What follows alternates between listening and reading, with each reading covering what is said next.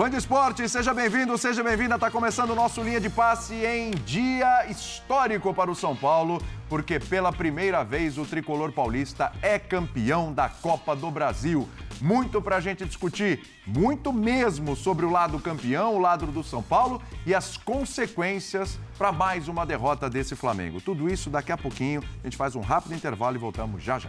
Muito bem, fã de esportes, estamos chegando com linha de passe, como eu disse, dia histórico, dia de título inédito para o tricolor paulista, o São Paulo. Consegue sim o título da Copa do Brasil de uma maneira especialíssima, eliminando Palmeiras, eliminando Corinthians, seus grandes rivais aqui de São Paulo, e no final ainda batendo o Flamengo, que teve também de curioso né, nesse título do São Paulo, o título do Orival para cima da equipe que o dispensou, mesmo tendo vencido Libertadores, Copa do Brasil, o time que o dispensou no final do ano. Ele vai para o São Paulo e conquista o título da Copa do Brasil justamente em cima do Flamengo. Para discutir tudo isso, essa grande vitória do São Paulo, essa grande conquista do tricolor, e depois a gente vai falar também sobre as consequências para um Flamengo que perdeu tudo que disputou esse ano. Estamos com André Kifuri, Eugênio Leal, Vitor Birner, o sério, o compenetrado Vitor Birner, e também o nosso Pedro Ivo Almeida. Tá, tá, tá compenetrado demais, né, homem, né? Tá? Você falar o sério brincalhão e o.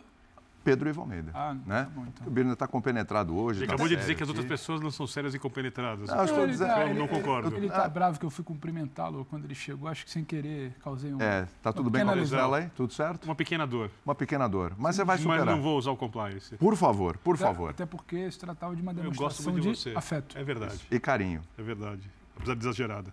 São Paulo 1, Flamengo 1, São Paulo campeão da Copa do Brasil, Vitor Birner. Boa noite. Boa noite ao senhor, William, Eugênio, André, Pedro, aos fãs das fãs do esporte. Eu vi muita gente falando antes que a ah, 70, 30, mais que o dobro de chance, o jogo não mostrou isso. O... Com muita gente eu me incluo. Eu falei 70 a 30 para São Paulo É sexta-feira. vocês se empolgam Já me quando incluo, vocês já veem me as incluo coisas nessa. assim. Se você achasse que o jogo ia ser como foi o jogo de ida, contando o estádio e outras coisas favoráveis ao São Paulo, você tinha toda a razão. Mas era um jogo de um time tecnicamente muito mais capaz contra uma equipe coletivamente muito superior. E o título, ele tem vários simbolismos para quem quiser enxergar o futebol de uma maneira muito mais ampla. Quando ele mostra que pessoas capazes, porém menos que os adversários no trato refinado da bola, quando fala futebol, quando se juntam, geram um bom ambiente, tem um líder capaz de comandá-los nas melhores direções, acreditam no trabalho e trabalham unidas, abrindo mão de si mesmas em prol do coletivo, podem conseguir grandes coisas. E o São Paulo hoje conseguiu um título que, como você disse na abertura, é marcado por um contexto enorme, porque tem o jogo contra o Palmeiras, quando o São Paulo não tem alguns jogadores importantes, e o David faz um gol no Allianz Parque. Ah, o Luciano não jogou hoje, ele fez o gol em Itaquera, na, na- na semifinal da Copa do. Brasil. Ah, no jogo de volta, teve o Wellington Rato. Né? Hoje, Rodrigo Nestor.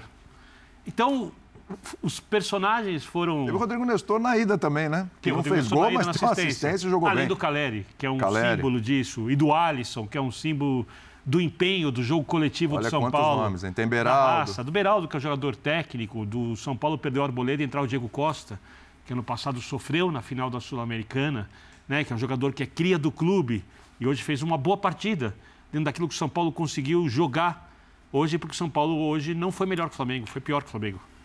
Mas o São Paulo construiu uma situação, e eu acredito muito nisso, anímica, que faz os jogadores realizarem coisas especiais. O gol do Nestor, para mim, simboliza muito isso.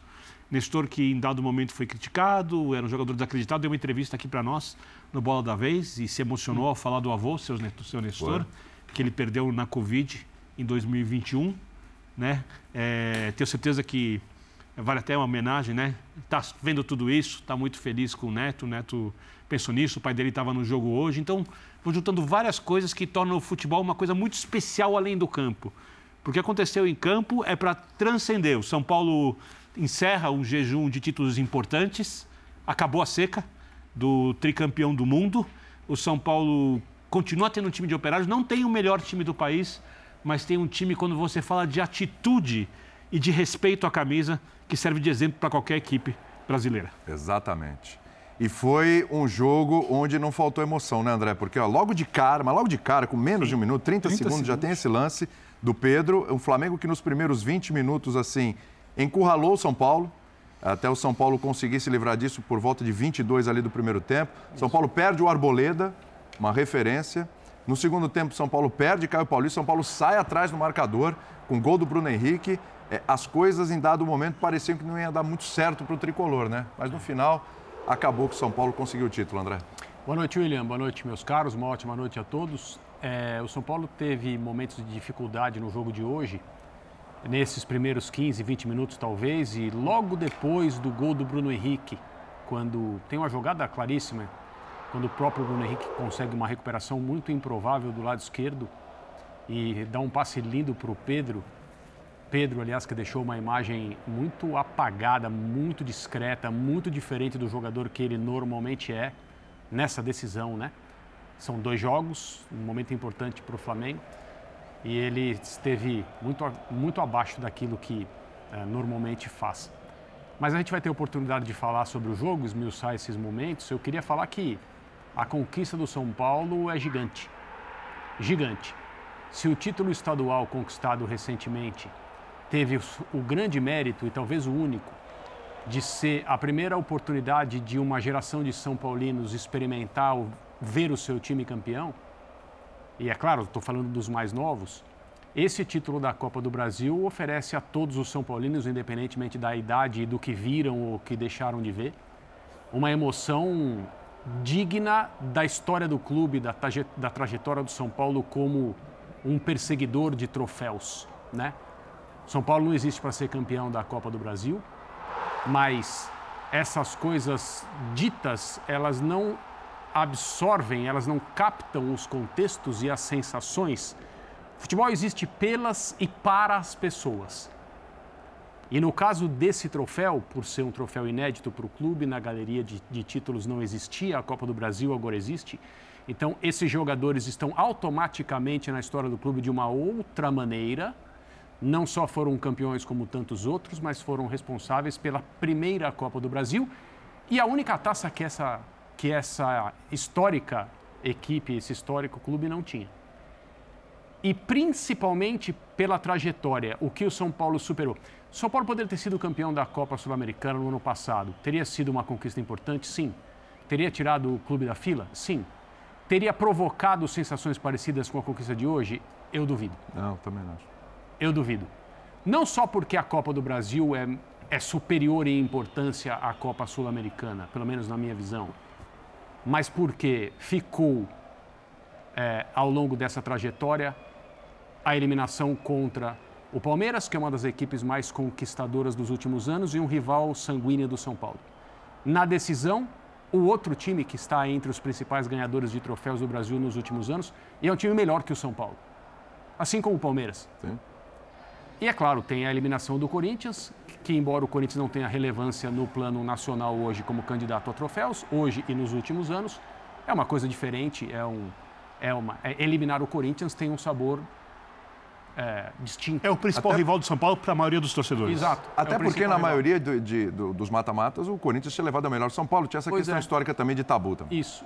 Então, a conquista é muito grande pelo que ela representa na parte humana e nas sensações que deixa. E o futebol é isso. O futebol é o que as pessoas que estavam no Morumbi hoje sentiram quando o juiz apitou, final de jogo, estão sentindo até agora, estão na rua, não é um exagero, precisa ser comemorada, como na época em que o São Paulo conquistava muitos títulos, títulos maiores do que a Copa do Brasil, mas os tempos mudam, o futebol continua e essas pessoas hoje estão de novo sentindo algo que para elas, aquelas que viram todas essas conquistas, não acontecia há muito tempo. Então o valor que esse domingo tem para a comunidade são paulina é muito, muito grande. Eugênio, quais são os ingredientes dessa, dessa receita do São Paulo para esse título de Copa do Brasil? Lembra aqui que jogadores chegaram a fazer um pacto lá atrás, na, começo do Campeonato Brasileiro, o pacto, olha, do não rebaixamento, de lutar para não cair, etc. Teve essa conversa, né? E o Rafinha, inclusive, dando entrevista à Sport TV agora há pouco, ele falou o seguinte, falou, olha, quando o Dorival chegou aqui e falou, a gente tinha acabado de ser eliminado no Campeonato Paulista, e o Dorival falou, não, a gente vai ganhar um título. Ou a Sul-Americana, a Copa do Brasil, algum troféu a gente vai levantar. Diz que os jogadores olharam entre eles e falaram, não, hum, vai ser meio complicado, né? Vai ser meio difícil. Só que aí São Paulo foi se classificando, classificando, passaram a acreditar e aí não teve mais volta. Quais são os ingredientes aí desse São Paulo campeão, Eugênio? Tudo bem? Tudo bem? Boa noite para você, William, companheiros, fãs do esportes. É, eu acho que os componentes vêm de antes, vêm de um elenco que foi montado e eu acho que não se pode deixar completamente de fora o nome do Rogério Senni desse processo. Inclusive, Concordo. o próprio Luciano falou sobre ele. O Rogério tinha questões mal resolvidas no trabalho do dia a dia dele, mas ele foi um técnico que ano passado levou esse São Paulo a semifinal dessa Copa do Brasil, perdendo justamente para esse Flamengo, levou a final da Sul-Americana. Isso tudo é um processo. O São Paulo que tinha sido campeão com o Crespo no Paulista do ano anterior. Você vai colocando uma pedrinha de cada vez, você vai construindo. É, para poder chegar nesse momento em que o São Paulo, e aí foi fundamental né, a, a saída do Rogério Senna, embora tenha criado fundações, tenha deixado lá a estrutura, basicamente o elenco é o mesmo, ele participou da montagem desse elenco, contratação de vários jogadores que estão ainda jogando aí. É, a chegada do Dorival. E após a chegada do Dorival, é, a chegada no final agora, né, já nessa, nessa reta de segundo semestre, por exemplo, do Lucas.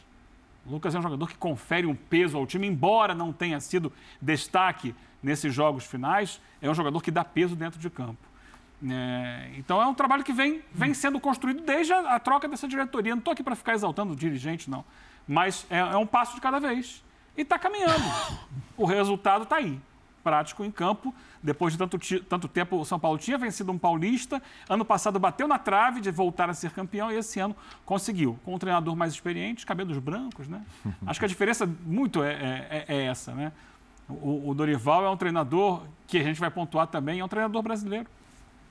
É, no momento em que o futebol brasileiro está dominado por técnicos estrangeiros, que mostrou que é possível, sim, um técnico que já tem história, que, que já passou por altos e baixos, acho que fez ao longo da carreira dele algumas escolhas equivocadas, de aceitar trabalhos que não tinham perspectivas positivas, ele assumiu vários deles, sofreu, foi taxado, mas depois de um tempo afastado, até por questões particulares, uhum. ele voltou Sim. muito bem ano passado, no Ceará, no Flamengo. E eu acho que aí a gente chegou no ponto, né? Ele, campeão de dois títulos importantes no Flamengo ano passado, a diretoria do Flamengo chega à conclusão de que ele não tinha estofo para os desafios de 2023. É, e aí não tem como, né, a gente não fechar esse ciclo. Inevitável. Claro. O ciclo está aí, está jogado na cara de todo mundo, né? É, ele pega um São Paulo desacreditado, leva para uma final contra o Flamengo, que depois da saída dele se desmanchou, foi desmanchando, foi soltando todas as peças, todo, todo o clima. Ele foi apodrecendo até chegar nessa final e perder. Não estou dizendo dentro do campo, hoje a gente vai daqui a pouco debater o que foi o jogo ou não, mas a, a, a simbologia né, dessa conquista do Dorival contra o Flamengo, que está em crise, obviamente está em crise, ela fecha um ciclo perfeito das escolhas equivocadas é, dos dirigentes do Flamengo e do respeito que o Dorival merece enquanto profissional que está há tempos no futebol e que, pelos cabelos brancos dele, encontrou um padrão de carreira do ano passado para cá, especialmente, do mais alto nível. Mas Dorival, que, por exemplo, era o técnico da Galo Santos, do Santástico de 2010. Sim. Ah, mas aquele time tinha grandes estrelas. Esse Flamengo tem grandes estrelas também. Uhum. Precisava um técnico Algumas são as mesmas. Exatamente. Ah, não. O, o, não, 2010. 2010, 2010 2015 ele volta a fazer Neymar, um grande Robinho, trabalho no Paulo Santos e não tinha Neymar, não tinha Ganso, não tinha, tinha é, Ricardo Oliveira, Gabigol. 2010 é fantástico. Esse, é. Nessa segunda passada. É fantástico. É, então, assim, é, dar os méritos a ele, entender que é possível sim que tenhamos grandes técnicos atuando no Brasil, brasileiros, nada contra os estrangeiros que somam que agregam, mas é possível também você ser campeão com o técnico brasileiro, como o Flamengo foi ano passado, como o São Paulo é da Copa do Brasil esse ano. E para que a diretoria do Flamengo possa refletir um pouco sobre as decisões tomadas e por quem elas foram tomadas. É, por que a coisa desmanchou durante esse ano de forma tão, tão grave como desmanchou no Flamengo. Verdade. Para passar para o Pedrão, é, não tem como a gente não falar, é impossível não fazer a relação, não falar do Dorival, mas é bom sempre lembrar também é, esses trabalhos assim do Dorival com relação a, a, a, a dar um outro horizonte para alguns jogadores. Uhum. A recuperação de jogadores que a gente já falava uhum. aqui no domingo passado, ela se comprova. A gente está falando aqui do Santos de 2015, né? 10. Mas, não, não, não, eu, eu lembrei de 2015. Ah, tá. Ele re... foi a outra o, o. Marquinhos Gabriel nunca jogou tanto na vida dele quanto ele jogou com o Dorival. O Geovânio possivelmente teve seu melhor momento com a camisa do Santos, com a camisa de qualquer clube que ele jogou, com o Dorival. O Flamengo do ano passado, aí a gente vai lembrar de novo, Léo Pereira, Rodinei. Era um time que já tinha esgotado, né? Ele volta a fazer o time jogar bola. E que esse, exatamente, e que esses caras, torcida, Deus, meu, torcida não queria ver o Léo Pereira, Rodinei nem pintar de ouro. De repente esses caras foram fundamentais. E agora ele vem para um São Paulo, onde ele resgata Alisson, né? Onde ele resgata o protagonista, um dos protagonistas, hoje o Rodrigo Nestor, protagonista desse, desse, desse título, hoje fez o gol do título. É, Sustenta, porque muita gente antes da final debatia se Exatamente. tinha que jogar ele ou o Miquel Araújo, porque Exatamente. o Nestor não é um cara firme, apesar de ter alguma Exatamente. qualidade. Eu acho que o desabafo dele na entrevista passa muito por isso. Um abraço a você, William, é Eugênio, muito André. mérito dele.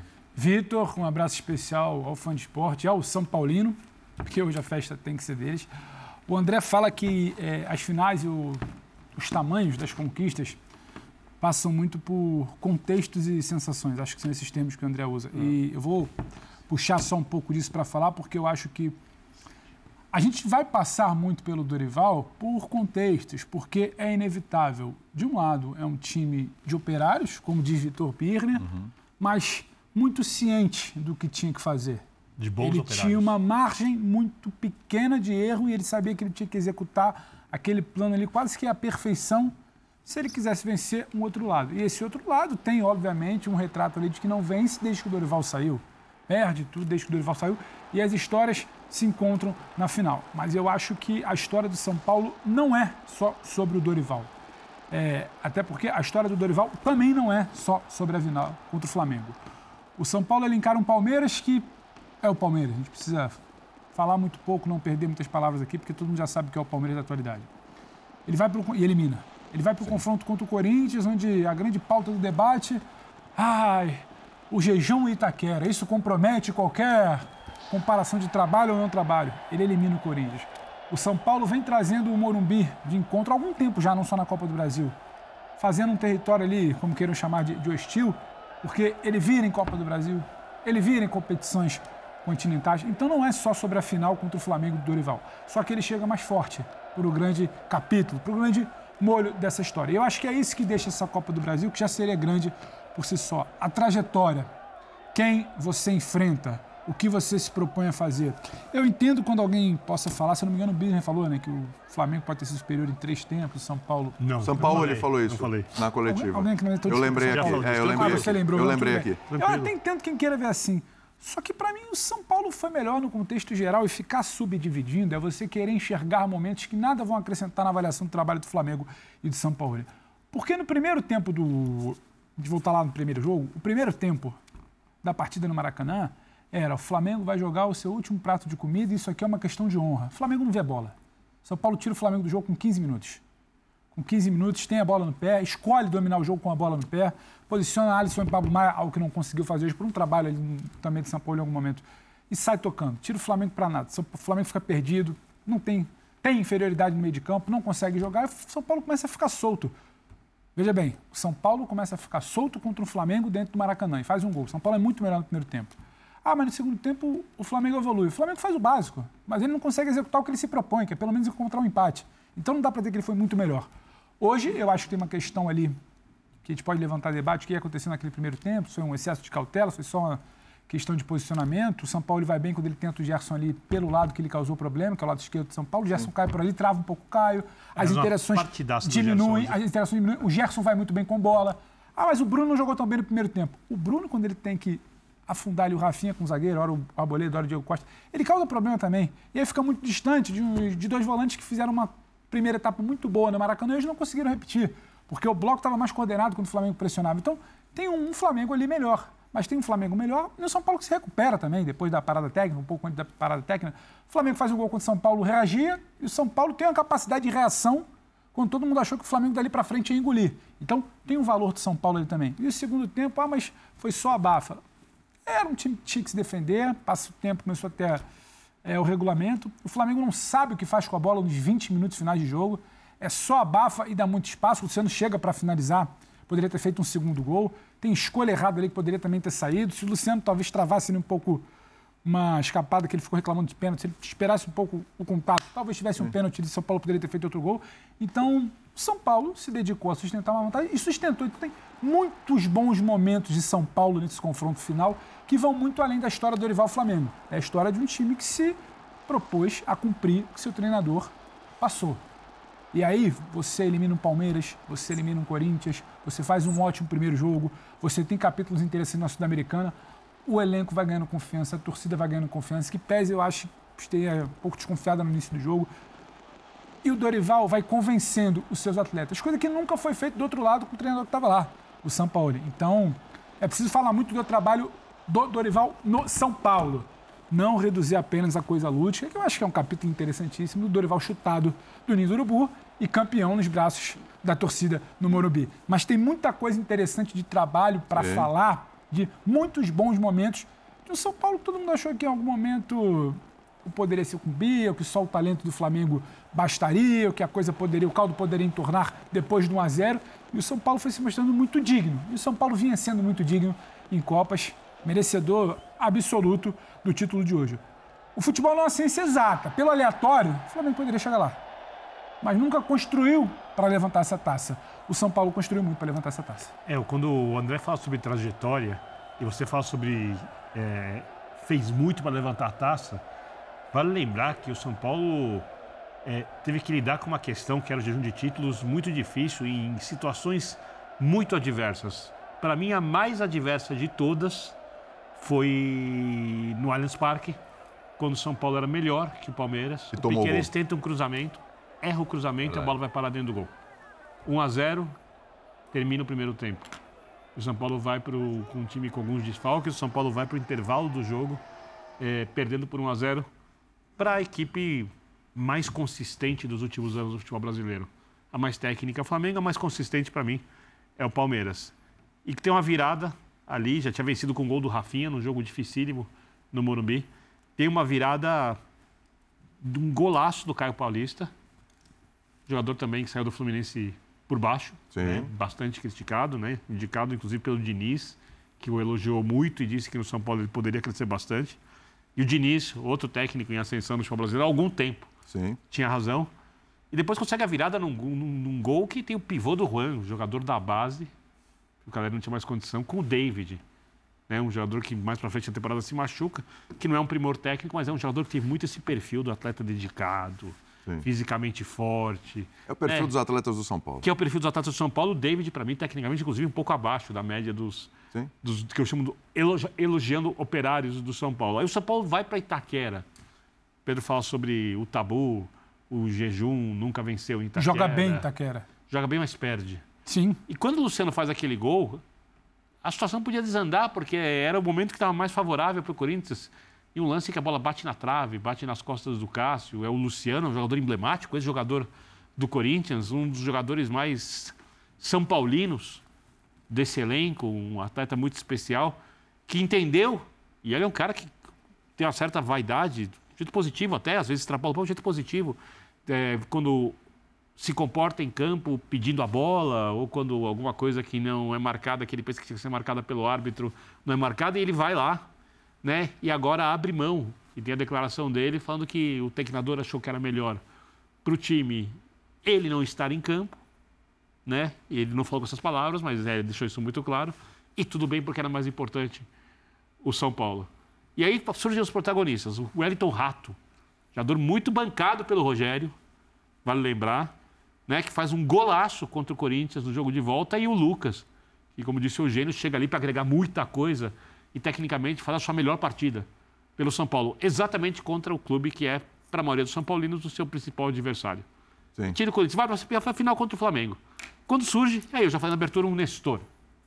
E quando o Caleri faz o seu único gol na Copa do Brasil. Porque são muitos ingredientes de seja de ineditivo. Jogador acusado de não ser jogador decisivo, hein? De, de não final. ser jogador decisivo. Caras que. E aí isso me incomoda muito no futebol. E.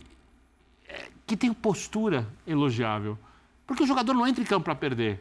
O jogador entra em campo para fazer o melhor que ele pode. Não todos, mas quase todos. Né? Quando o ambiente os auxilia, isso é essencial, porque todo ser humano em ambiente que os ajuda trabalha melhor do que ambiente que os atrapalha. Isso é quase uma regra O cara deixa tudo que pode em campo. E se o São Paulo tivesse perdido hoje do Flamengo, é bom que se diga isso, os jogadores teriam deixado tudo que é possível em campo. Né? É, são jogadores que, repito, mostraram um respeito pela camisa, mas um respeito pela camisa que é uma coisa que faltou muitas vezes para o São Paulo. Nos últimos anos não vem faltando, tá? Sim. Mas por muito tempo faltou jogador blazer, jogador que não estava nem aí. E aí elogio a Cueva, elogio. Eu não vou começar a fazer lista aqui, vou, vou, vou pular. Vou pular a lista, assim, dos jogadores ali. Aí vem o Meinha, que é um pouquinho mais habilidoso, que é o cara que vai solucionar. Aí vai o jogador na rede social, que vai lá e diz que gosta do time. Não, não, não, não. não. Futebol se mostra em campo.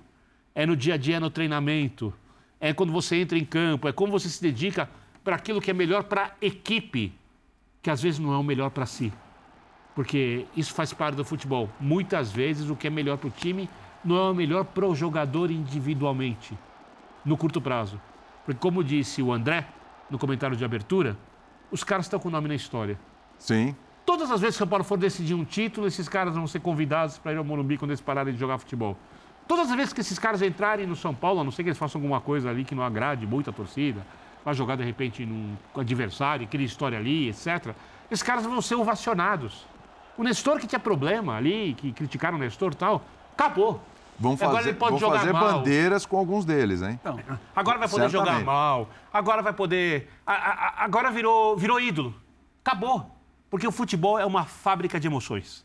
E nessa fábrica de emoções as coisas mudam negativamente e positivamente numa velocidade insana. Porque a emoção no futebol ela fica insana. E esses caras estão positivamente na história do São Paulo do jeito insano. Insano.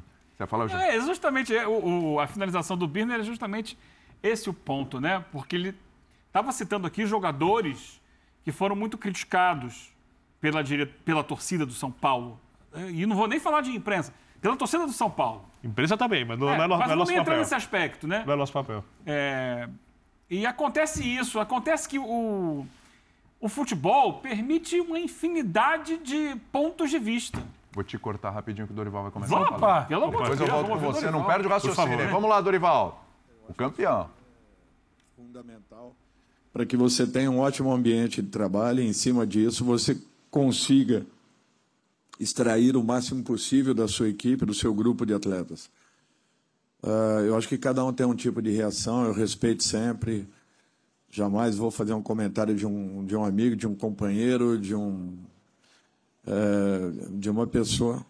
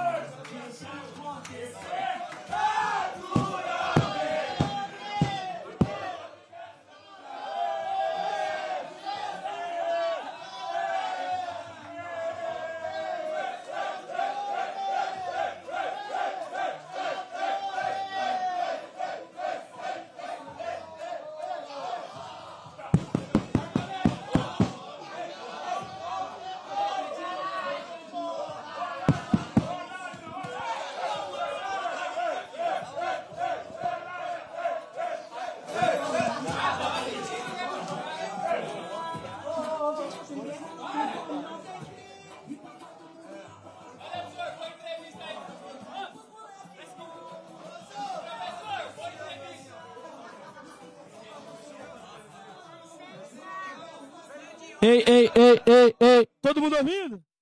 Todo mundo ouvindo? Esse grupo aí, ó.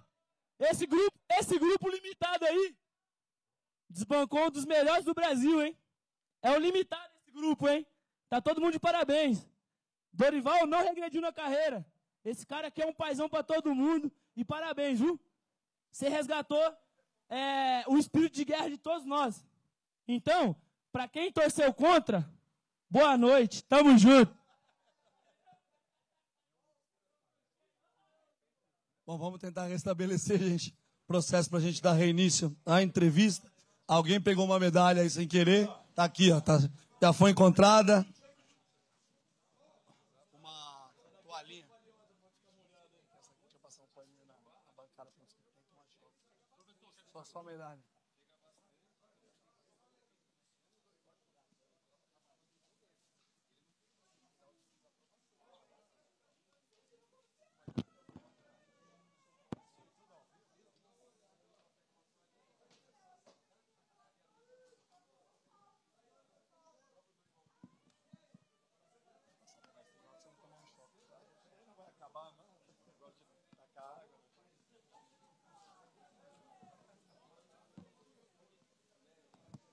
Até cuidado, gente, quando sair aqui para não escorregar, tá? Por favor.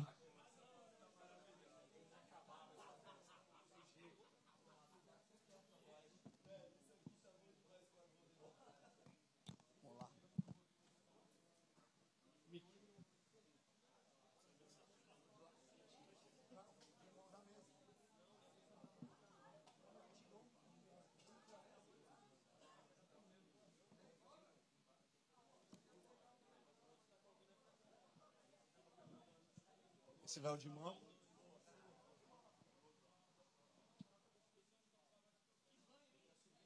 Ó, até para evitar qualquer tipo de choque aqui no Dorival, a gente vai dar sequência com o microfone de mão para ele e outra a gente rodizia normal, tá bom?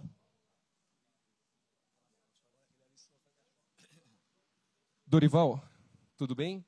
Dorival, duas questões rápidas. Né? A primeira, eu queria saber se esse foi o título mais difícil de vencer, até pelos adversários, principalmente Palmeiras, Corinthians e Flamengo. Né? Então, da sua carreira, esse foi o título mais difícil de adversários mais complicados? E o segundo, é, não em relação ao Flamengo, porque o Flamengo não tem nada a ver com isso, o torcedor não tem nada a ver, mas aqueles dirigentes que lá atrás fizeram o que fizeram com você, isso, querendo ou não, te traz um sentimento de justiça depois de conseguir um título justamente diante do Flamengo em um ano que o Flamengo não conquistou nenhum título? Olha, eu acho que foi o, talvez tenha sido sim o campeonato mais difícil. Eu me lembrei de 2015 com o Santos, quando nós também passamos por uma semifinal é, com Corinthians e acredito eu na fase anterior com São Paulo. Era quase que um mini campeonato paulista. Depois também de ter saído em desvantagem com o esporte, foi o momento que eu assumo o Santos e nós tínhamos que reverter esse quadro é, dentro da Vila Belmiro. Então, assim, para mim foi um campeonato muito importante pela qualificação de todos os adversários que nós tiramos. Nós não podemos esquecer que, é, além de batermos duas equipes que são é, quase que confrontos né, locais, nós também vencemos o campeão da América e o campeão da Copa do Brasil anterior. Então eu acho que isso para mim não tem preço. Foi um campeonato construído em cima de muito trabalho, muita dedicação, mas demais o que nós nos entregamos para que pudéssemos ter aí e vivenciar um momento como esse. Poucos sabem, poucos imaginam.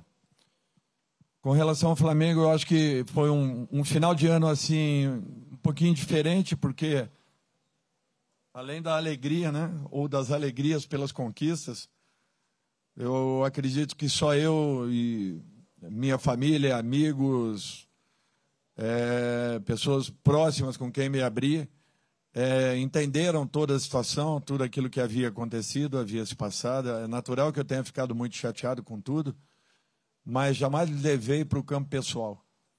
Jamais misturei as coisas, jamais é, comecei a transferir responsabilidades, ao contrário. Eu acho que eu sempre soube separar muito bem uma situação da outra. É, não tinha assim o um espírito de uma revanche em sentido nenhum, nenhum, nenhum da palavra. É, hoje eu joguei contra meus ex-comandados, pessoas que eu tenho um carinho e um respeito muito grande. Eu só fico assim um pouco chateado porque quando nós ganhamos aquelas competições é, diziam que era um arroz feijão é, e que um arroz feijão e que qualquer um faria igual pela capacidade do elenco do Flamengo. Uh, um mês depois, por incrível que pareça, um mês depois, quando aquela mesma equipe não alcançava os resultados da, da disputa do Mundial, é, era uma equipe que precisava de reforços. Tinha acabado de ser campeão do Brasil, da Copa do Brasil e da Libertadores. Eu estranhei muito aquelas atitudes, aquelas colocações, as afirmações de muitos que no ano anterior diziam ser o melhor elenco da América. Aliás, desculpa, o ano anterior não. 30 dias atrás diziam ser o melhor elenco da América e que ganharia de qualquer jeito aquela competição. Então foi muito estranho tudo o que aconteceu. E tentando uma desqualificação de todo o trabalho que foi, foi desenvolvido.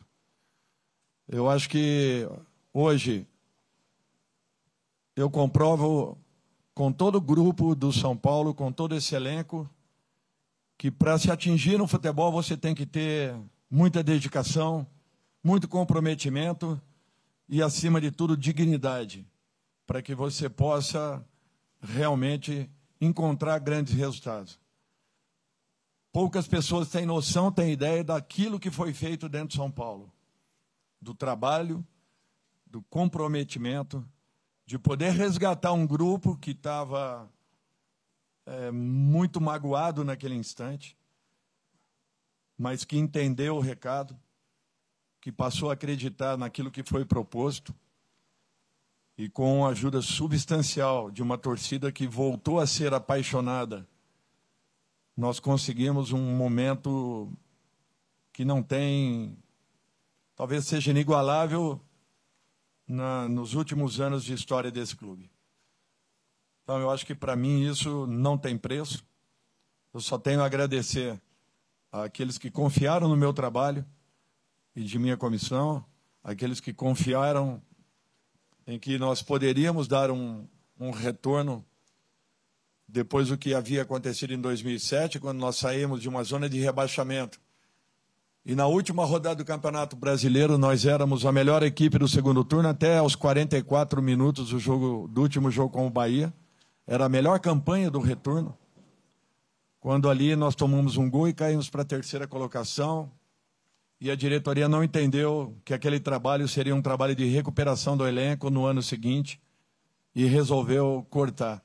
Eu fiquei com aquilo marcado para mim. Eu queria voltar ao São Paulo porque eu queria dar ao torcedor São Paulino uma resposta daquele momento que nós aqui passamos. E com todas as dúvidas e incertezas que foram geradas desde a minha chegada, inclusive com muitas opiniões que eu ouvi, que eu havia dado um passo errado na minha carreira, eu prometi a todos que nós não sairíamos esse ano do São Paulo nós não fecharíamos o ano se não estivéssemos disputando uma final de competição. O que aconteceria nessas finais? Ninguém sabe porque você não administra resultados. Mas eu estou muito satisfeito com o que eu estou vendo, porque um grupo que até outro dia ainda não contava com o Lucas, não contava com Rames, não contava com. Uh, talvez só os dois. Foi o mesmo grupo que foi questionado foi o mesmo grupo que foi humilhado após o Campeonato Paulista e que meses depois conseguem dar uma resposta tirando duas das dos maiores adversários do São Paulo e o campeão da América e campeão da última Copa do Brasil. Então isso daí para mim não tem preço. Eu só tenho que agradecer ao torcedor são paulino pela confiança que teve e o principal de tudo isso, que talvez não tenha sido a conquista de uma Copa do Brasil, mas o resgate do amor do torcedor pelo seu clube novamente. Isso daí eu jamais vou esquecer. E o torcedor São Paulino tem uma participação decisiva em tudo que nós fizemos, porque eles foram fundamentais em momentos importantíssimos dessa arrancada que a equipe deu. Dorival, tudo bem? Boa noite, parabéns pelo título. Também são duas colocações. A primeira, em que momento dessa campanha você sentiu que esse time poderia bater campeão da Copa do Brasil? Teve algum fator, algo que você viu no treinamento, num jogo, numa conversa, que você falou, esses caras vão chegar? E segunda, se você puder responder com toda a tua experiência como jogador e técnico, como é estar com o nome agora na história de um clube do tamanho do São Paulo?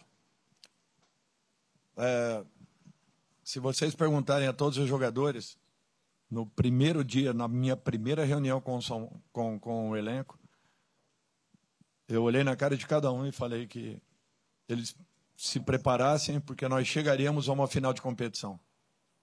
Falei com toda a certeza do mundo, porque eu acreditava, confiava no trabalho e tinha noção do que era o elenco do São Paulo. E aquilo me fez acreditar cada dia mais que nós não estávamos jogando aquela frase aleatoriamente para que eles entendessem ou não. Porque foi a reação deles que me fez acreditar a cada momento que nós poderíamos realmente atingir algo maior. E é interessante que tudo que foi jogado, tudo que foi proposto, eles aceitavam, eles se agarravam, eles entendiam e eles buscavam correções. E nós encontramos encontramos aí um padrão de jogo que nos fez tirar aí é, em jogos importantíssimos, nos fez é, eliminarmos aí adversários complicadíssimos e difíceis, fazendo por merecimento ou chegando com muito merecimento a uma final dessa competição. Eu acho que não teve um momento específico porque eu sempre acreditei nisso. Eu tinha certeza, eu tinha uma convicção muito grande que nós chegaríamos e se vocês quiserem perguntar para o presidente, no dia que ele foi à minha casa para que nós acertássemos o contrato, a convicção com que eu falei para ele que eu não gostaria que nenhum jogador saísse do São Paulo se não, não pudéssemos fazer nenhuma contratação. E ele acabou, ao final desses últimos dois meses ainda, tendo a possibilidade de nos dar aí Lucas Rames como um acréscimo aí ao nosso grupo. Então, para mim, eu acho que é, foi um momento único em que tudo aquilo que foi colocado ao, ao, nosso grupo, eles aceitaram, eles entenderam e eles me fizeram acreditar cada dia mais que eu estava com o caminho andado, é, no caminho correto, para que chegasse. Eu acho que com relação à segunda pergunta, é, a alegria que eu estou sentindo hoje é imensurável. Por favor, presente. Não, não. Por favor. Oi? Já, vários deles. É imensurável a alegria que eu sinto hoje de poder deixar um, um cantinho de uma história belíssima, de um clube belíssimo, é, uma página, pelo menos, preenchida aí com o nosso nome, o nome desses atletas que valorizaram consideravelmente essa campanha. Eu fico muito feliz que isso tudo tenha acontecido. E eu quero fazer uma colocação aqui, não por estar ao lado do presidente, eu pedi, inclusive, que ele pudesse participar dessa reunião. Porque às vezes as pessoas não têm noção e não entendem tudo que está sendo desenvolvido e feito dentro de São Paulo. Por isso que há uns três meses atrás, aqui mesmo, eu falava para vocês que o São Paulo estava se preparando para que grandes resultados acontecessem. Poderíamos, talvez, aguardarmos aí um mês, três, seis, um ano, mas aconteceria em algum instante. Como em 2018 eu falei a mesma coisa a respeito do Flamengo. Logo na minha saída, em 18, em 19, ganham tudo, justamente pelo trabalho que estava sendo desenvolvido. E, e tudo que o presidente tem feito, de estar dentro do clube praticamente todos os dias, no CT, aqui no Morumbi, participando ativamente de tudo que vem acontecendo, entendendo todas as solicitações e todos os pedidos que nós fizemos. Nós chegamos a ter várias propostas aí para os nossos jogadores. O presidente segurou todas elas, porque o, o objetivo maior e único era poder dar um título ao torcedor São Paulino. E, presidente, eu agradeço aqui de público o senhor ter entendido, encampado a ideia, aceito, mesmo que com todas as dificuldades, passar por um momento como esse, porque eu acredito que não tenha preço o que está acontecendo hoje com o nosso clube. E com a certeza de que as conquistas estarão abertas. Muitos e outros, com certeza, acontecerão pela lealdade, pela dignidade e pelo trabalho. São Paulino pode ter certeza que ele está muito bem representado. Porque tudo que está acontecendo dentro do clube, só as pessoas que estão no entorno têm noção. Mas eu não tenho receios em afirmar que o São Paulo caminha passos largos para voltar a ser a grande equipe que sempre foi e que marcou a história do futebol brasileiro.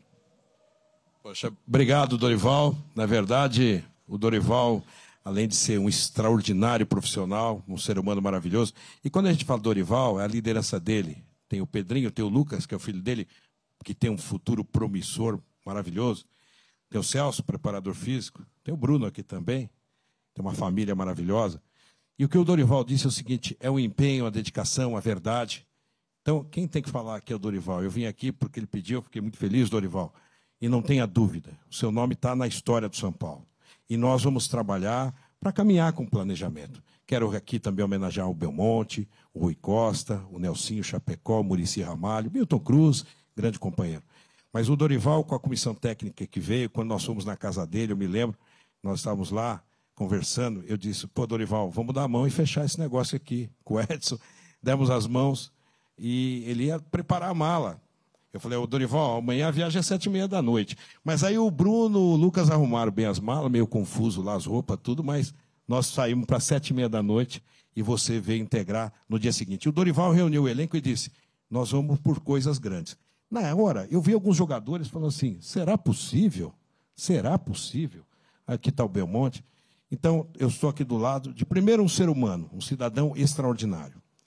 E depois, o grande profissional que é. Mas é um cidadão.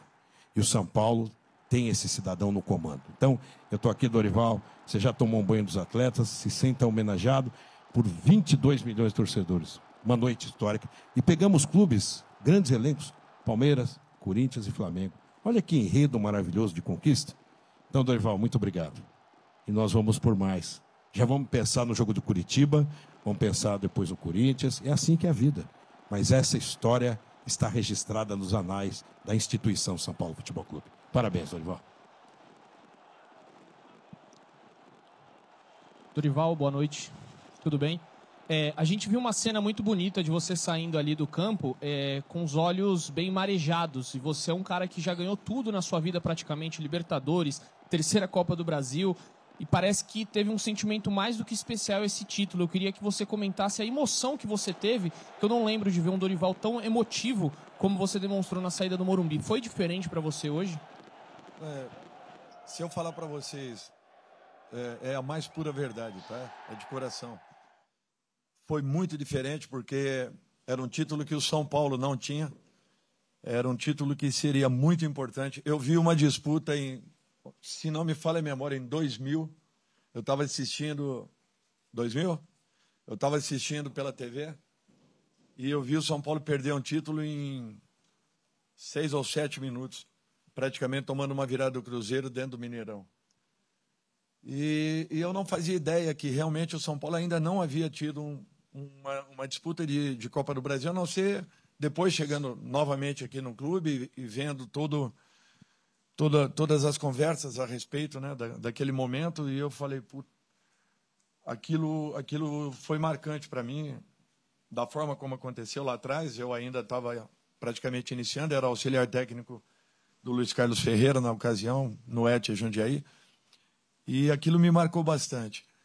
E, e quando eu falei que seria muito importante para o São Paulo, nesse momento, depois de, de 20 anos, 20, 23 anos, você voltar a uma disputa de uma competição, e principalmente com o trabalho que estava sendo desenvolvido aqui dentro, o que seria fundamental para esse momento do clube, para a diretoria, para os atletas e funcionários, além, naturalmente, e principalmente, do nosso torcedor.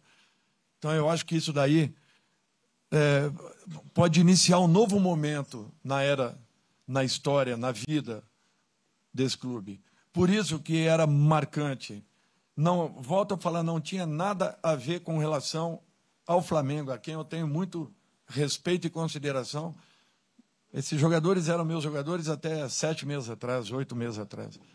Eu tenho muito carinho por cada um deles e amizade. Então, para mim, não tinha esse sentido. O sentimento foi de tentar chegar a um título, principalmente ao torcedor vivenciando esse momento que está vivenciando.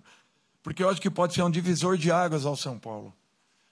E graças a Deus tudo aconteceu. Então, a pressão desses últimos 30, 40 dias não, não foram fáceis. E tudo que nós passamos juntos é que fez com que crescêssemos ainda mais profissionalmente e valorizássemos muito essa conquista. A emoção foi nesse sentido, te garanto.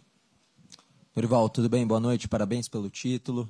É, queria que você comentasse um pouquinho, porque depois da partida de ida, uma vitória importante, que deu essa possibilidade de empatar em casa e ser campeão, São Paulo não fez alarde, e acredito que isso muito passa por você e pelo seu estilo de ser muito pé no chão até o apito final, até poder comemorar e se emocionar da forma que você relatou. Queria que você falasse o que aconteceu do primeiro jogo para o segundo, como foi essa semana para o Dorival, para a equipe, como é que você sentiu e se fechar a casinha nesse sentido, sem fazer alarde, com muita serenidade, foi um dos ingredientes também para o título. Eu acho que tudo que o São Paulo viveu nos últimos anos, e principalmente com algumas decisões, foi um ponto muito importante para que não repetíssemos aquilo que havia acontecido.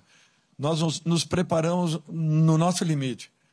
Nos preparamos, talvez, como nunca tenha acontecido em relação à minha comissão técnica, em sintonia com a diretoria, com, com atletas, para que nós não dessemos um passo sequer além do que era necessário. Nós nos preparamos muito para esse momento, para essa decisão. Inclusive, eu senti até a equipe emocionalmente é, é, é, tanto quanto carregada hoje. É, eu acho que eles ainda trouxeram um pouco dessa obrigação para dentro de campo. Isso poderia ter sido ruim. Até o momento que nós estabilizamos o jogo, nós demoramos um pouco para que entrássemos em condição de competição. E isso, talvez, se é, é, nós tivéssemos dado uma brecha um pouquinho maior, poderia ter sido fatal. Então, eu acho que foi muito importante tudo o que aconteceu para que nós preparássemos com, com, toda, com toda a atenção do mundo essa, esses últimos dias. Porque seria um momento fundamental para o clube e eu acho que foi isso que aconteceu, foi o que todos viram. A entrega desses jogadores foi um fato impressionante, desde o jogo lá do, do Maracanã, quando hum, na minha cabeça, e depois vendo a explanação de muitos comentaristas que afirmavam e tinham a certeza que o Flamengo é, é, seria feliz naquele dia e nós conseguimos fazer um jogo de altíssimo nível. Volto a falar à frente uma das melhores equipes do futebol sul-americano. Até o Dorival Júnior, a gente volta um pouquinho para o estúdio, porque eu acho que vai até tarde essa, essa coletiva, e a gente tem coisas para falar aqui ainda do São Paulo e até do Flamengo. É, acho que é a primeira vez, a gente estava até conversando aqui, que o Dorival fala do jeito que fala sobre a saída do Flamengo. Foi muito elegante, muito correto.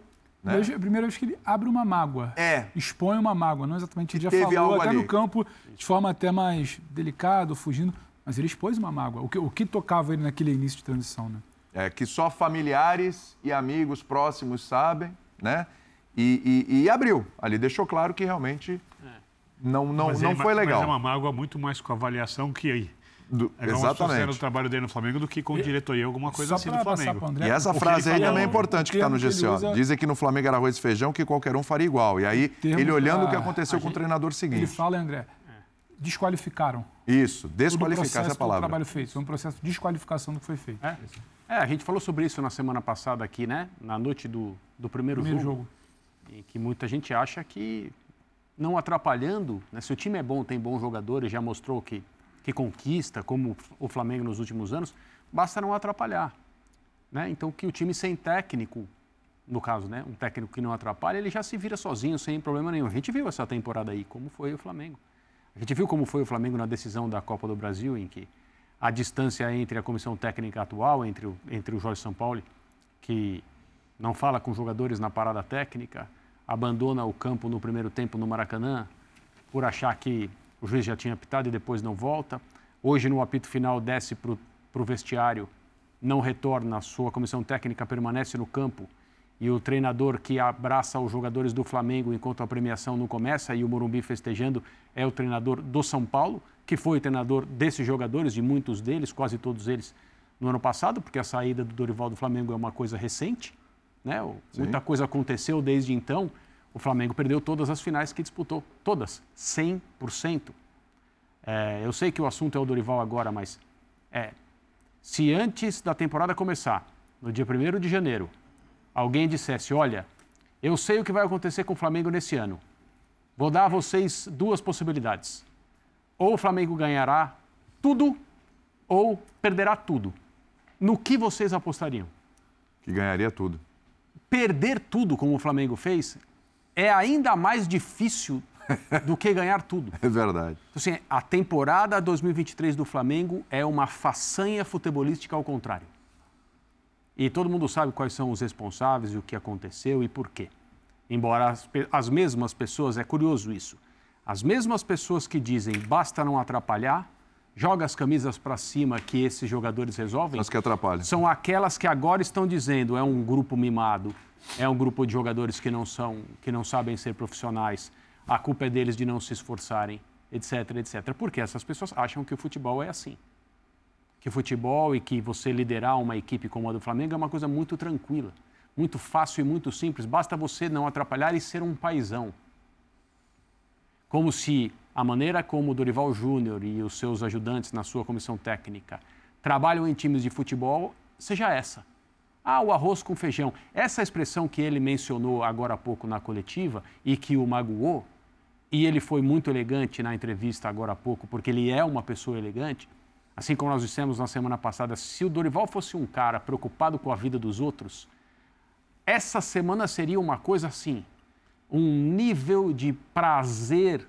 Imagina sabe a coletiva Sabe hoje. o prazer imediato? Ele estaria nas nuvens. Ele está, mas pelas razões certas, por ter levado São Paulo a essa conquista, por ter se, por ter se preparado, por ter trabalhado, por ter desenvolvido jogadores, por, por ter dado sequência coletivamente ao trabalho da, da comissão técnica anterior, que claramente chegou num ponto que não evoluía mais.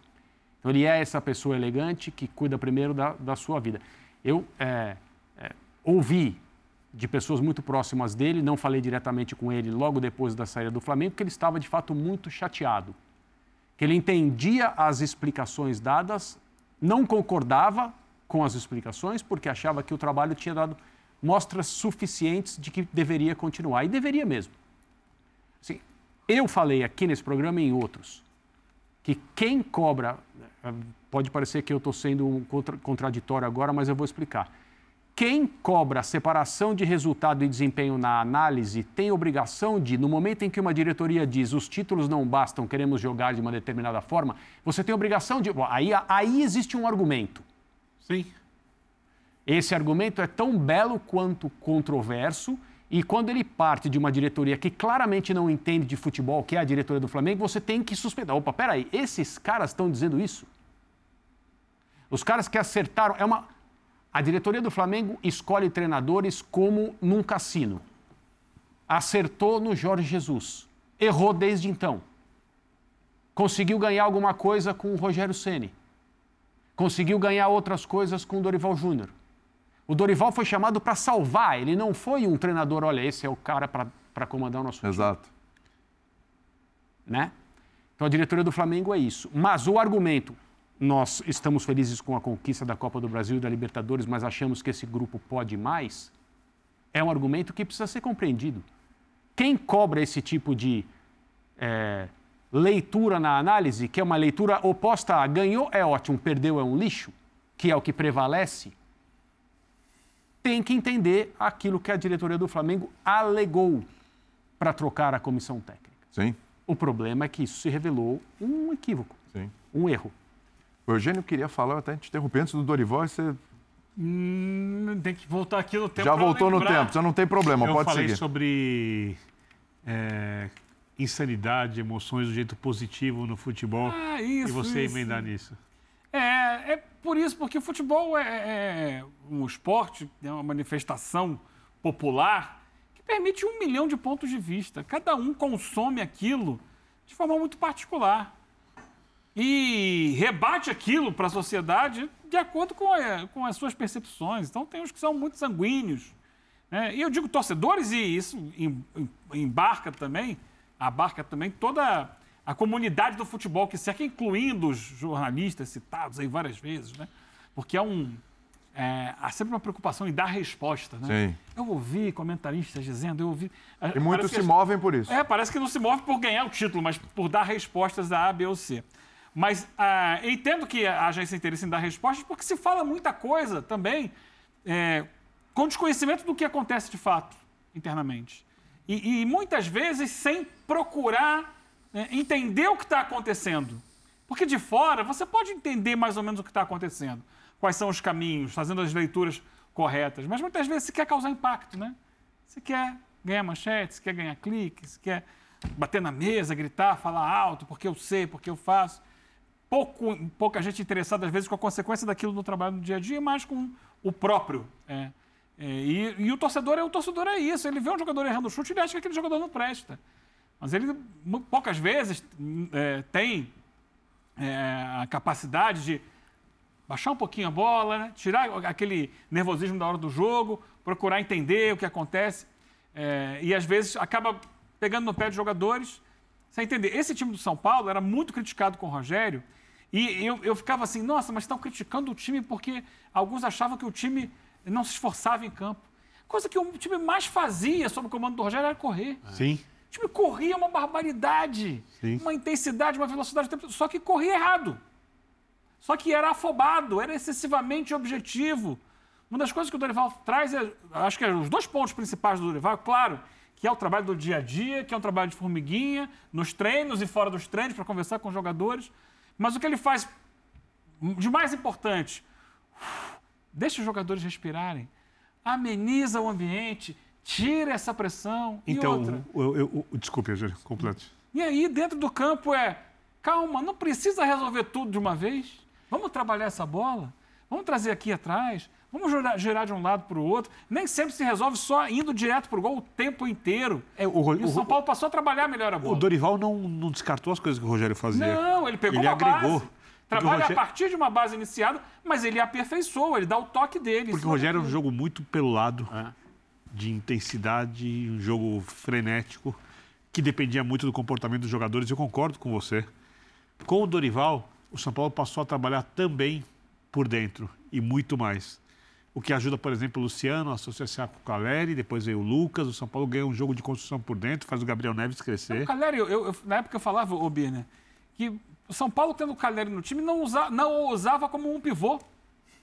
É, Ele eu- era simplesmente um finalizador, porque Isso, a jogada isso. nunca passava por, por um- uma parede dele. Isso. E com o Dorival isso começou a acontecer, começou a ter mais mobilidade, movimentação dos jogadores. Tá, sai, chega um pouquinho E mais aí pra tem uma coisa da personalidade do técnico. O Rogério é um cara extremamente competitivo, que desde o tempo de jogador era o primeiro a chegar no treino, o último a ir embora. É um cara que é obstinado por ganhar. E às vezes. Tem muito mérito. Não, e às vezes leva isso num nível além do que algumas pessoas profissionalmente suportam Aí você fala do os ambiente. jogadores. Aí Isso fala do refletia no ambiente. Se você perguntar para o pessoal da análise de desempenho, por exemplo, o pessoal adora o Rogério. Adora. Se perguntar para os jogadores, alguns vão achar provavelmente que o Rogério se cedia na, na hora- na hora do jeito de se manifestar. O Dorival, isso é natural, um pouco pela personalidade, segundo pela rodagem. É isso, eu ia falar. Sabe qual é a diferença, a grande diferença nesse caso? A cor dos cabelos. A idade, quando você sabe usá-la, ela traz benefícios. Tem gente que não sabe dos usá-la. cabelos. O É Rogério, embora já tenha perdido muitos cabelos, mas é- o que tem ainda é, é, é- é um cabelo escuro ainda. Porque o Dorival- O Dorival tem cabelos brancos. Isso muda. Isso faz diferença. No caso de quando você sabe usar, né? Claro. Isso, né? Quando você conhece o que está fazendo. quando você quer usar. É porque o Rogério, eu acho que ainda tem um usar. grande Quer, futuro. tem gente que sabe, Eu não. acho que o Rogério vai ser um Depende. excelente treinador. Não creio, E está na construção para isso. Só que ele ainda não estava pronto para trazer o que o time estava precisando naquele momento. E o Dorival soube trazer. E, ta- e talvez, é, sem a passagem com o Rogério, sem o ambiente mais tenso do que os jogadores gostariam com o Rogério, talvez os jogadores não tivessem assimilado tão rapidamente o que aconteceu com o Dorival, porque tem o impacto, é coisa muito do ser humano. Fome, prazer de comer. Cansaço, prazer de descansar. No ambiente tenso, quando chega o Dorival e torna o ambiente leve, isso só é possível porque o ambiente era tenso antes. E assim funcionam as construções humanas. E- e- e eu sei que isso é um assunto que as pessoas não gostam muito de discutir no futebol, mas é, eu não consigo. eu- o São Paulo não teria sido campeão da Copa do Brasil com o Rogério, é a minha opinião. Não teria sido campeão também, acho, acho, se tivesse o Dorival desde o começo. Apesar de achar o Dorival um técnico mais completo, mais pleno em todos os sentidos, não estou falando só de- do conhecimento do jogo, que o Rogério, falando de como lidar. comportar- O, o- o- o Dorival, talvez por ter demorado muito para vencer os torneios grandes é, em sequência e por não ter o reconhecimento que merecia muito antes, porque eu conversei com o Dorival isso muito tempo atrás, ele fala, usa os laterais por dentro. Quando se faz na Europa, ninguém fala, ninguém fala. Os laterais como meia, dou amplitude com jogadores de frente, de ataque. E o Dorival apanhava. E ele tinha razão, porque as críticas eram injustas. Porque às vezes ele perdia jogos ou campeonatos, não porque o time taticamente não está bem preparado, porque o outro time, ou às vezes foi melhor, ou teve mais sorte, ou tinha jogadores melhores, e é, normal. Se o Flamengo tivesse vencido hoje, alguém ia dizer que taticamente o Flam- o Flamengo era um time mais bem preparado que o São Paulo, seja na questão anímica, seja na questão tática, seja na questão física, ninguém ia poder falar isso do São Paulo. Alguém diria, mas não podia falar. Então, talvez o tempo que o Dorival demorou para ser um treinador que hoje ninguém discute como vencedor, tenha motivado por mais tempo. Talvez se o Luxemburgo não tivesse vencido os, jogos- os- os campeonatos como ganhou antigamente, não tivesse chegado no tamanho que chegou, talvez tivesse necessidade de acrescentar coisas.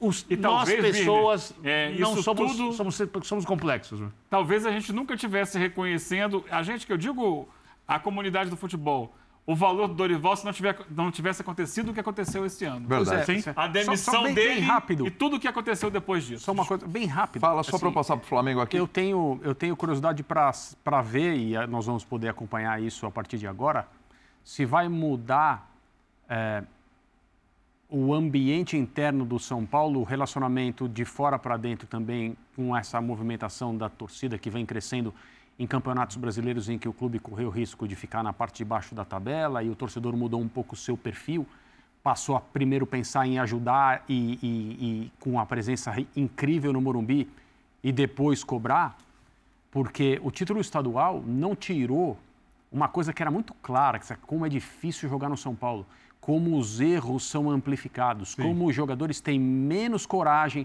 como os jogadores se sentem pressionados. Então, assim, é por isso que o título estadual, do ponto de vista esportivo, tem um valor pequeno. A minha impressão é que a partir de agora, jogar no São Paulo vai ser mais prazeroso, porque essa seca terminou e esse é um dos significados do troféu conquistado O hoje. peso que se fala no estadual, agora, Desse- agora acho que exato. acaba. É, desses, desses jogadores e dessa comissão técnica. Então não é só a primeira Copa do Brasil que o São Paulo ganha, não é só né, a, a lista de troféus completa, não é, não é apenas o fim do jejum. É o que significa a partir de agora jogar no São Paulo. O que pode levar à continuidade desse, É. desse momento de conquista. Você falou de treinador de cabelos brancos, você falou de treinador que o cabelo ainda não está branco. Vamos falar de um treinador carequinha, vamos lá? e esse agora, como é que fica? Porque durante toda a semana você falou, olha, 2024 ele não vai ficar. É, esse não fica, né? Aí, é, aí já começa a história, mas e aí? Agora vai trocar para já pensar no ano que vem, já projetar outro ano? O Flamengo ainda tem que conseguir a vaga para Libertadores. Nesse momento, nesse momento, o Flamengo está fora da zona de Então, classificação para E, Libertadores. e vai, e vai lembrar, Pedro, que agora a zona de classificação da Libertadores, ao contrário do que vinha acontecendo nos últimos anos, ela vai ser vai diminuir um pouquinho, porque o São Paulo não estará nos, nas primeiras colocações do final do brasileiro. Talvez então, não, talvez não. vai Não, diminuindo. é já não tem- É. Se aquele cresça no Campeonato É, Brasileiro... provavelmente não estará. Provavelmente Pode não que estará. E a gente não Livre tem da- certeza da- se o Inter estará. O Inter é o candidato na Libertadores. É. Se o Inter ganha a Libertadores, somente o Palmeiras provavelmente estarão. Sim. Mas o Inter dificilmente estará, então talvez fique menor ainda a zona de classificação da Libertadores via Campeonato Brasileiro. A gente não sabe se vai ter um brasileiro campeão da Sul-Americana. Se for o Corinthians, talvez não, não será, não estará lá em cima. O Fortaleza talvez, mas a gente não sabe. Ou seja, Enfim, haverá per- menos vagas É. nos pontos corridos do que aquela loucura de vagas que a gente viu nos últimos anos para a Libertadores de América. É o Já- G6, né? Aí sobre, sobre Flamengo e, e São Paulo, é o que o André falou, ele não estará em 2024. E eu também acho que é, é reduzir demais o entendimento do que é o Flamengo hoje ao trabalho ruim de São Paulo. O trabalho de São Paulo ele não engrenou, o trabalho de São Paulo não deu liga, São Paulo não se adaptou, quem contratou não topou conversar ou dialogar sobre o que ele queria, ele fala que precisava de tempo, o tempo não chegou. Ele até semana passada estava falando que o seu trabalho não tinha aderência, não tinha enca... o encaixe que ele imagina não estava em campo. O trabalho de São Paulo é ruim, acho que é, é unânime, é muito fácil falar agora também. Agora, é um Flamengo que não é campeão, ponto um, pelo São Paulo, pelo trabalho de São Paulo, pelo trabalho do Dorival, mas é, o jogo de hoje é muito do que foi o Flamengo no ano. É, quando precisa mostrar algo mais organizado, segundo tempo. Segundo tempo, São Paulo fechado, tempo passando, uma final. Não tem. Termina o jogo ali com Luiz Araújo, Gabriel, Everton Ribeiro, Bruno. E, e- assim, quem está acostumado ao time fora de posição, uma linha de cinco ali ofensiva que poucas ou raríssimas, nenhuma vez talvez esteja em campo com 20, 30 minutos. O Flamengo não sabe o que fazer com a bola, esse é um Flamengo desorganizado. Ah, mas o primeiro tempo foi bom. Foi bom porque você tem o Gerson por um lado, e aí você tem muito da qualidade do Gerson. Você tem um Bruno finalizando, muito pela presença do Bruno. O Pulgar, que já é um bom jogador há algum tempo, quando pisa, quando chega. Então, são situações ali pontuais. É muito pouca coisa coordenada. Você vê muito pouco de trabalho. Então, esse é o Flamengo. Para o Flamengo conseguir algo diferente da perda do título, tinha que ser um Flamengo que não existiu em 2023. O futebol permite isso. O futebol tem essa coisa que não é exatamente uma ciência exata e por isso que é apaixonante. Por isso que o torcedor de São Paulo, com vantagem com o Morumbi lotado, não tinha certeza, estava apreensivo. Por isso que o torcedor do Flamengo que sente que não tem trabalho, acreditava que a coisa poderia mudar. Só que é muito pouco. É, eu conversava também com pessoas e, e do Flamengo, ligado a elenco, e tudo que se ouvia era: todo mundo sabe que nada deu certo esse ano. Mas vamos tentar no domingo. Vamos com vontade para o domingo. É, é a chance que tem. É, é o que resta. Isso é muito, Não muito, salvaria muito, ano, muito, né? muito pouco. Isso Pois é, é. muito pouco. Não isso, salvaria o é, ano. isso, é, isso é reduzir o Flamengo. Isso, é, coisa de- reduzir o Flamengo. Isso é coisa de clube que não tem nada. né? Exato. Só que aí, aí vamos vo- voltar à situação mais óbvia. A partir de amanhã, São Paulo não deu certo. Pega o boné, um abraço. E aí? O que além disso? O que além disso? Porque antes do São Paulo ele já não dava certo. Antes da Sim, virada do ano, sim. pelo que se desenha, já não dava certo. O São Paulo é escolhido. São Paulo é escolhido, não. São Paulo é demitido na esteira da perda do título da Copa do Brasil. Ó, rapaz, tem um português lá no Corinthians que travou dois jogos contra a gente. Assim. Foi assim que o Vitor. Foi assim que o Vitor Pereira foi escolhido. É, o Dorival, Olha, cara. o, não, a, a demissão do Dorival. ele é Igual o escolhido Sampaoli. assim. Ah, desculpa. Ah, um ato falho. Foi assim. Tem um cara lá que travou dois jogos contra a gente. Se o Fagner bate aquele pênalti ali, a gente não sabe o que poderia ser. Estão dizendo que a gente não joga tanta bola. Estão dizendo que o time cai, troca. Então, assim, não foi que começou a dar errado quando o São Paulo chegou. Traz o Paulo Souza, é, é meio repetitivo, mas esse é o Flamengo dos últimos tempos. Traz o Paulo Souza porque ele vai ter a carta branca. Aí não dá tempo, não quer Não dá, acompanhar não dá o discurso do desempenho para demitir o Dorival. Não é o discurso para demitir, para começar a fritar o Paulo no Campeonato Carioca, para começar a fritar o Vitor quando perde aquela sequência de semifinal de Mundial, Supercopa, Recopa. Então, esse Flamengo ele vai continuar. A má notícia para o torcedor do Flamengo é que esse Flamengo vai continuar. Eu tenho muito pouca crença que isso vai mudar. Eu tenho muito pouca crença que o único departamento que não é profissional vai ser no próximo ano. É um ano eleitoral, o ano eleitoral no Flamengo é pesado. O Landim, assim como ele banca de maneira firme, o São Paulo ele banca de maneira firme que o Braz vai com ele até o final do mandato, que é final do ano que vem só. Tem os senadores, os líderes, os grandes Queria craques. ficar um ano e não conseguiu, Que né? Exato, derrota importante. Que os caras estarão ali. Então, é, eu não vou reduzir só ao carequinho. O trabalho dele é ruim. Isso a gente já sabia na semana passada, quando ele escala o time contra o Atlético, antes de São Paulo. É, porque eu tentei colocar três caras que fazem muitos gols. Aí não tinha meio de campo. Aí, pro primeiro jogo contra a final, eu deixei de ser meio de campo. Hoje ele faz o que eu acho que a maioria Não, o faria. São- o São Paulo- Corrige, pelo menos iguala o meio de campo, Paulo- pressiona. O São era o Paulo mínimo, foi era o básico. digerido pelo que é o Flamengo. Era, era o mínimo, era o básico. Mas mas eu acho acontece, Pedro, assim, Então é muito pouca disposição, o que desculpa, para debater esse, essa coisa de digerir quem chega. Porque o sistema continuará lá. o Flamengo é um time é, administrado no seu futebol, não nas finanças, no futebol, de forma amadora. Sim. né? Acho que está muito claro isso para todo mundo. É, o que acontece? O desempenho do time depende do treinador do momento. Quando o treinador acerta o trabalho dele, e esse trabalho não pode ser só de campo, tem que ser extra-campo também. Que não deveria ser só do treinador? engrena- o time engrena. Eu acho que aí é a grande, a grande lacuna.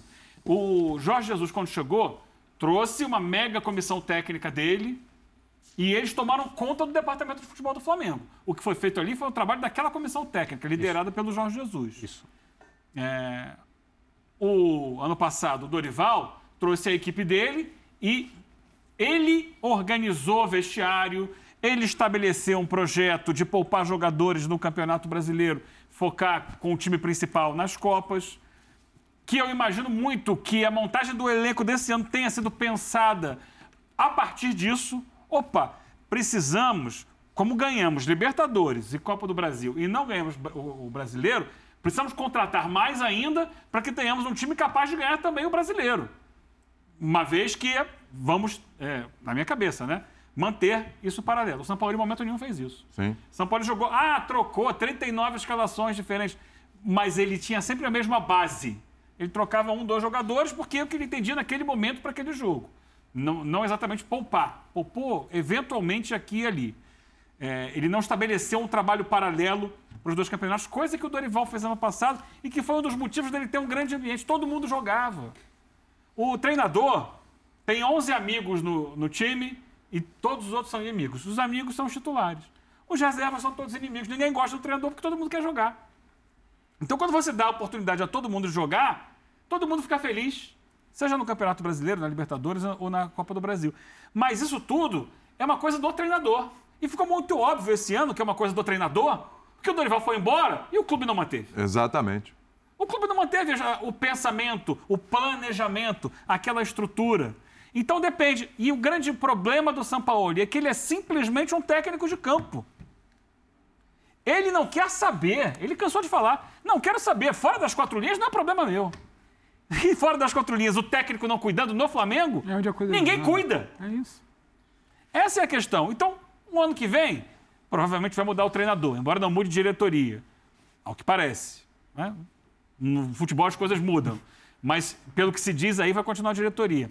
Se o Flamengo ach- achar um técnico que consiga abraçar o departamento de futebol do Flamengo e ser ele o cara que vai estabelecer planejamento, que vai determinar jogadores, que vai organizar aquilo, é, fazer o vestiário funcionar, dentro do campo ter boas ideias, a coisa pode dar resultado como deu em, an- em anos anteriores. Muito importante o que ele vai fazer de gestão, certo? Sim. Ah, mas aí vai a incoerência com o que o André Tem que cita. ser o gestor. Aí vai mudar de novo o que você falou no final de 2022. E não bastava ser o Dorival Paizão. Tem que ter um cara que jogue mais refinado. Então, por quê? Ah, no final das contas, quem toma Não a faz decisão sentido. não sabe. Não faz sentido como não se toca sabe futebol como, ali. como lidar com aquilo. Por isso que eu tenho falado, e acho que não só eu, todo mundo sabe disso, né? É preciso ter uma gestão profissional no futebol do Flamengo. É, eu, eu acho que esse elenco do Flamengo ele pode ganhar tudo na próxima temporada, porém, eu acho que o clube precisa retomar o controle. E eu não estou falando o que os jogadores fazem de propósito, mas o controle, poder sobre o seu elenco de uma maneira um pouco Isso é maior do que tem hoje. É consequência. Eu acho que o Flamengo precisa reformular o elenco. E para mim a grande questão é que eu não sei se as pessoas que hoje mandam no futebol são as mais capazes para isso. Por isso a reformulação talvez precisasse ser mais ampla, mas aí você entra na questão associativa, clube, política interna e outras coisas que, no final das contas, são o grande problema do futebol brasileiro há muito tempo. A gente tem. Temos imagens aí, né? Roger, nosso Roger Guedes aqui, o nosso, nosso editor-chefe. Aí, ó, muros da Gávea Pichado já, elenco Não, aí- safado, fora Gabigol, tem fora Brás, Não, o Gabigol não é o problema do Flamengo. e tal. Eu não tô falando nem que ele tenha que ficar. Eu só acho que se você tira o Gabigol e deixa os outros jogadores, nada muda. Só perde um jogador que faz diferença e que. Mudar a cabeça da direção. E que é o jogador mais histórico, o maior jogador dessa coisa- geração. Autor de gol em todas as tensões Inclusive, de inclusive, inclusive, o mandar embora o Gabigol é mais uma daquelas decisões como manda de você não entender o, o problema maior. É decidir com o fígado. É, é- é sempre, é sempre a busca por uma cabeça a ser servida O na herói bandeja. e o vilão. Não, daí, Alguém quem- tem dúvida da servir? capacidade do, do Gabigol? Não, Nenhuma. não. Ah, não está rendendo. Ok, chama um profissional, vamos entender por que, que não está rendendo? Quais são os pontos? o Pedro também não tá Mas rendendo. Eu vou jogar fora um profissional do nível como o Gabigol. Ah, porque alguns acham que ele não se esforça. Mas quem porque- chama para esse papo, Eugênio? Ninguém.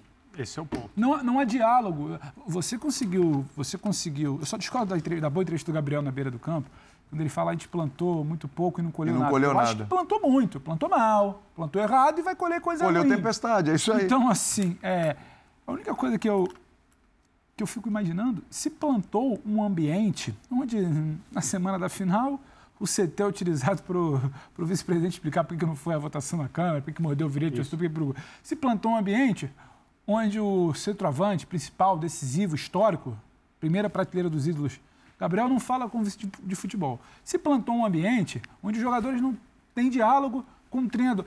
Esse ambiente foi sendo alimentado, que agora o que parecia ser algo de uma conversa para reformular, você não sabe quem toca. Aí tem que ouvir o São Paulo falar na entrevista, não, o presidente Landini foi muito ao CT, ele queria saber de mim como é que estava o trabalho. Desculpa, o presidente não tem que ir ao CT no modelo profissional saber do treinador como é que está o dia a dia em campo. Sim. Porque antes do presidente tem o vice-presidente de futebol, que reporta ele a partir de um, de um resumo dos executivos, do diretor, do supervisor, do Mas ali você não sabe o que, que as pessoas fazem. Então é isso. O São Paulo fala com o presidente, as pessoas aqui não falam com o São Paulo, os jogadores essa- não respeitam, os jogadores não. Parte não respeita mais o Braz, parte tendo a bronca com o Landim porque foi lá, falou que o São Paulo não falou com ninguém. O Flamengo é um circo. Essa foi a pergunta Sim. feita pelo Gabriel ao Brás naquela discussão que é E você faz o quê aqui? Você faz o que aqui? Depois que o Brás, numa frase que passa diante do ambiente do que é o Flamengo e do que foi a temporada, é uma frase que passa, mas não poderia passar. A frase é: você está reclamando do quê? Quer gramado bom? Vá para a Premier League. E uma, uma- uma correção. Um executivo desculpa. de futebol Não, é que, é que- é que às fa- vezes. falou isso esse ano. Pode Exatamente. suar, pode suar. Re- recentemente, É, de um o mês. circo não. O circo ele é muito bem estruturado para fazer um espetáculo. É só uma bagunça, Flamengo. Muito bem, fã de esportes, ponto final no nosso linha de passe. A gente segue com o Sport Center, mais dessa conquista aí do São Paulo, conquista inédita da Copa do Brasil, fim do jejum. E amanhã o linha de passe volta às 10 da noite. Valeu, André. Obrigado, Eugênio. Valeu, Birner. Obrigado, Pedrão. A gente se encontra amanhã no F90. Você tá amanhã, né? Saúde, Albini, parece que Saúde, Saúde e paz, paz a todos. Parabéns aos São Paulinos e às São Paulinas pela conquista. o professor Calçade estava aí hoje. Um abraço É. a ele. E eu vou fazer isso pessoalmente quando ver amanhã. Não tá, Tchau. Até amanhã. tá legal o clima ali não, hein?